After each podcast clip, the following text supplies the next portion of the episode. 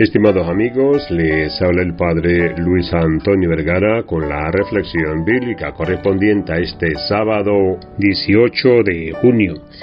El Evangelio está tomado de San Mateo capítulo 6 del 24 al 34. Jesús habla de que no podemos servir a dos señores, porque si intentásemos este servicio, de este modo despreciaríamos a uno, tendríamos cariño por el otro, o tendríamos más dedicación y esfuerzo con el primero y no tanto con el segundo. Y el Evangelio termina diciendo que no podemos servir a Dios ni al dinero. Y después, de manera extensa, la palabra va relatándonos qué implica este servir a un solo Señor es tener a Dios como verdadero centro de nuestro corazón, Dios y su reino, porque con la frase final nos indica lo que quiere enseñarnos.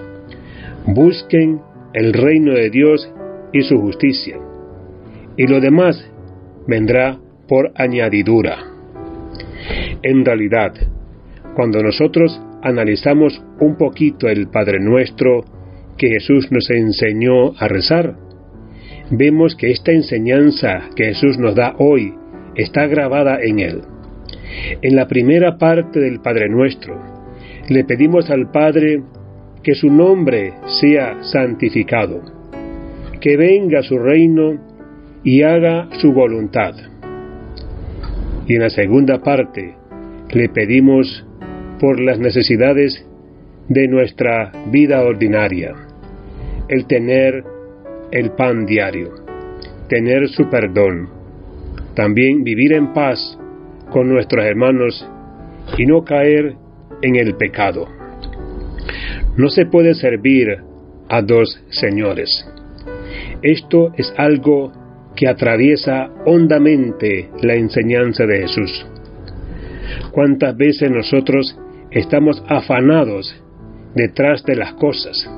Del trabajo, del dinero, afanados, pendientes de cómo llegamos a terminar el mes y en realidad no ponemos esta atención a las cosas de Dios, a las cosas de los más necesitados.